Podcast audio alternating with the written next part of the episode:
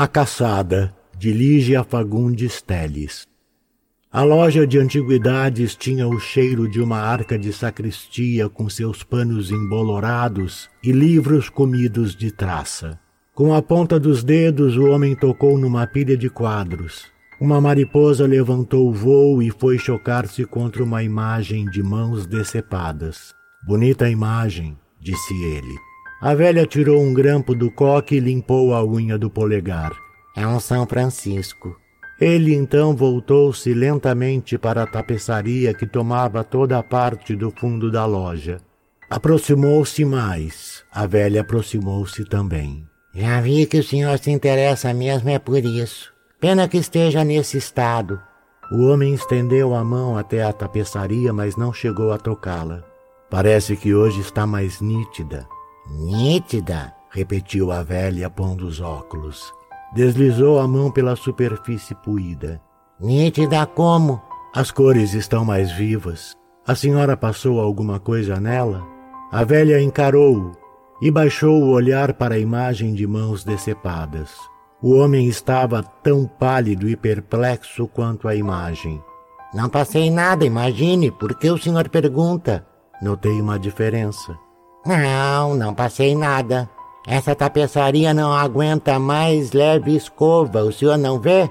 Acho que é a poeira que está sustentando o tecido. Acrescentou, tirando novamente o grampo da cabeça. Rodou-se entre os dedos com ar pensativo. Teve um muxoxo. Hum, foi um desconhecido que trouxe. Precisava muito de dinheiro. Eu disse que o pano estava por demais estragado, que era difícil encontrar um comprador, mas ele insistiu tanto. Preguei aí na parede e aí ficou. Mas já faz anos isso. E o tal moço nunca mais me apareceu. Extraordinário. A velha não sabia agora se o homem se referia à tapeçaria ou ao caso que acabara de lhe contar. Encolheu os ombros, voltou a limpar as unhas com o grampo. Eu poderia vendê-la, mas quero ser franca, acho que não vale a pena. Na hora de se despregar, é capaz de cair em pedaços. O homem acendeu um cigarro. Sua mão tremia. Em que tempo, meu Deus? Em que tempo teria assistido a essa mesma cena? E onde? Era uma caçada. No primeiro plano estava o caçador de arco retesado apontando para uma touceira espessa. Num plano mais profundo, o segundo caçador espreitava por entre as árvores do bosque. Mas esta era apenas uma vaga silhueta cujo rosto se reduzira a um esmaecido contorno. Poderoso, absoluto era o primeiro caçador. A barba violenta como um bolo de serpente, os músculos tensos, à espera que a caça levantasse para desferir-lhe a seta. O homem respirava com esforço. Vagou o olhar pela tapeçaria que tinha a cor esverdeada de um céu de tempestade. Envenenando o tom verde musgo do tecido, destacavam-se manchas de um negro violáceo que pareciam escorrer da folhagem, deslizar pelas botas do caçador e espalhar-se pelo chão como um líquido maligno. A touceira onde a caça estava escondida também tinha as mesmas manchas, e que tanto podiam fazer parte do desenho como ser simples efeito do tempo devorando o pano. Parece que hoje está tudo mais próximo, disse o homem em voz baixa. É como se. Mas não está diferente. A velha afirmou mais o olhar, tirou os óculos e voltou a pô-los. Não vejo diferença nenhuma. Ontem não se podia ver se ele tinha ou não disparado a seta. Que seta? O senhor está vendo alguma seta? Aquele pontinho ali no arco. A velha suspirou. Mas esse não é um buraco de traça? Olha aí, a parede já está aparecendo. Essas traças dão cabo de tudo. Lamentou disfarçando um bocejo, afastando-se sem ruído com suas chinelas de lã. Esboçou um gesto distraído. Fique aí à vontade, vou fazer o meu chá. O homem deixou cair o cigarro, amassou-o devagarinho na sola do sapato, apertou os maxilares numa contração dolorosa. Conhecia esse bosque, esse caçador, esse céu. Conhecia tudo tão bem, mas tão bem. quase sentia nas narinas o perfume dos eucaliptos. Quase sentia morder-lhe a pele o frio úmido da madrugada. Ah, essa madrugada! Quando, percorrer aquela mesma vereda, aspirar aquele mesmo vapor que baixava denso do céu verde ou subia do chão. O caçador de barba encaracolada parecia sorrir perversamente embuçado. Teria sido esse caçador ou o companheiro lá adiante, o homem sem cara espiando entre as árvores, uma personagem da tapeçaria. Mas qual? Fixou a toceira onde a caça estava escondida. Só folhas, só silêncio e folhas empastadas na sombra. Mas de trás das folhas, através das manchas, pressentia o vulto arquejante da caça. Compadeceu-se daquele ser em pânico, à espera de uma oportunidade para prosseguir fugindo, tão próxima à morte. O mais leve movimento que fizesse e a seta a velha não a distinguira. Ninguém poderia percebê-la, reduzida como estava a um pontinho carcomido, mais pálido do que um grão de pó em suspensão no arco. Enxugando o suor das mãos, o homem recuou alguns passos. Vinha-lhe agora uma certa paz, agora que sabia ter feito parte da caçada. Mas essa era uma paz sem vida, impregnada dos mesmos coágulos traiçoeiros da folhagem, cerrou os olhos. E se tivesse sido o pintor que fez o quadro? Quase todas as antigas tapeçarias eram reproduções de quadros, pois não eram. Pintara o quadro original e por isso podia reproduzir de olhos fechados toda a cena nas suas minúcias. O contorno das árvores, o céu sombrio, o caçador de barba esgruvinhada, só músculos e nervos apontando para a touceira mas se detesto caçadas, por que tenho que estar aí dentro? Apertou o lenço contra a boca. A náusea. Ah, se pudesse explicar toda essa familiaridade medonha, se pudesse ao menos. E se fosse um simples espectador casual desses que olham e passam? Não era uma hipótese? Podia ainda ter visto o quadro no original. A caçada não passava de uma ficção, antes do aproveitamento da tapeçaria, murmurou, enxugando os vãos dos dedos no lenço. Atirou a cabeça para trás como se o puxassem pelos cabelos. Não, não ficara do lado de fora, mas lá dentro, encravado no cenário. E por que tudo parecia mais nítido do que na véspera? Por que as cores estavam mais fortes apesar da penumbra?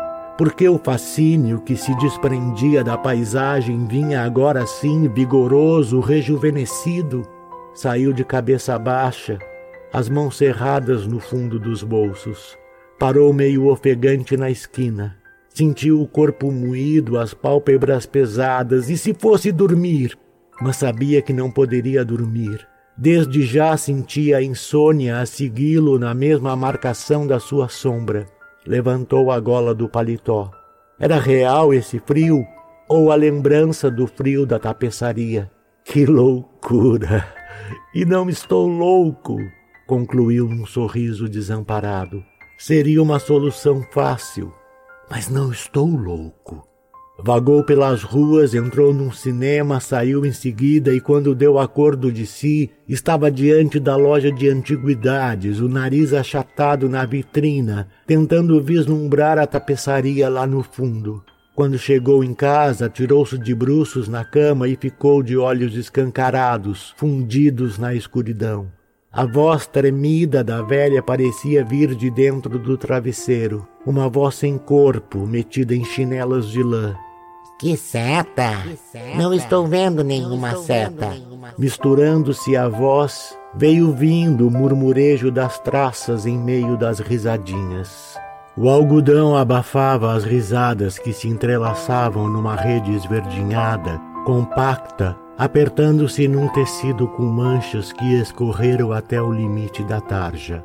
Viu-se enredado nos fios e quis fugir, mas a tarja o aprisionou nos seus braços. No fundo, lá no fundo do fosso, podia distinguir as serpentes enleadas num nó verde-negro. Apalpou o queixo. Sou caçador?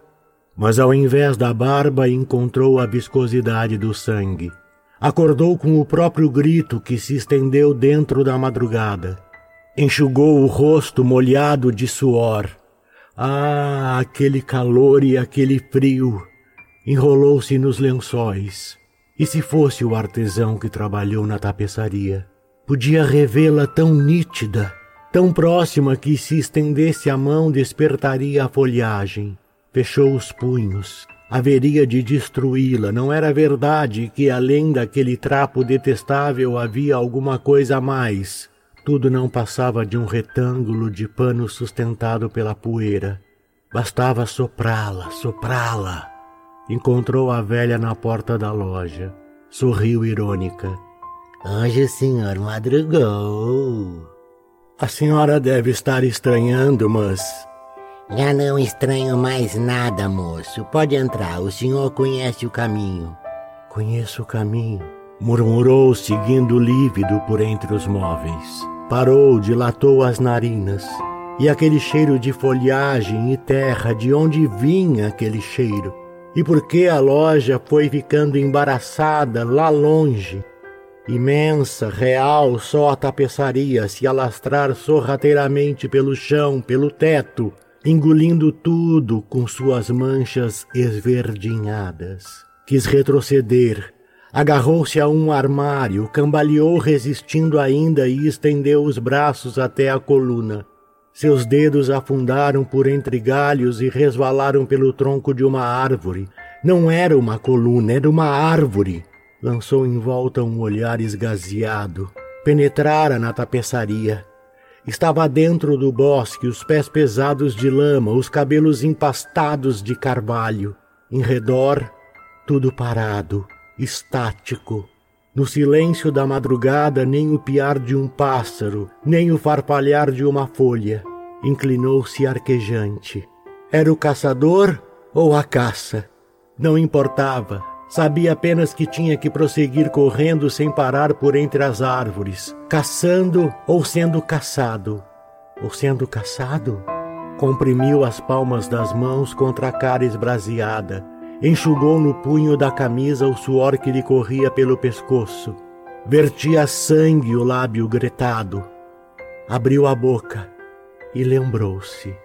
Gritou e mergulhou numa touceira ouviu o assovio da seta varando a folhagem. A dor. Não! Gemeu de joelhos. Tentou ainda agarrar-se à tapeçaria e rolou encolhido, as mãos apertando o coração. Do narrador. Carlos Eduardo Valente ator, diretor de teatro, dublador, narrador de audiobooks e também formado em psicologia.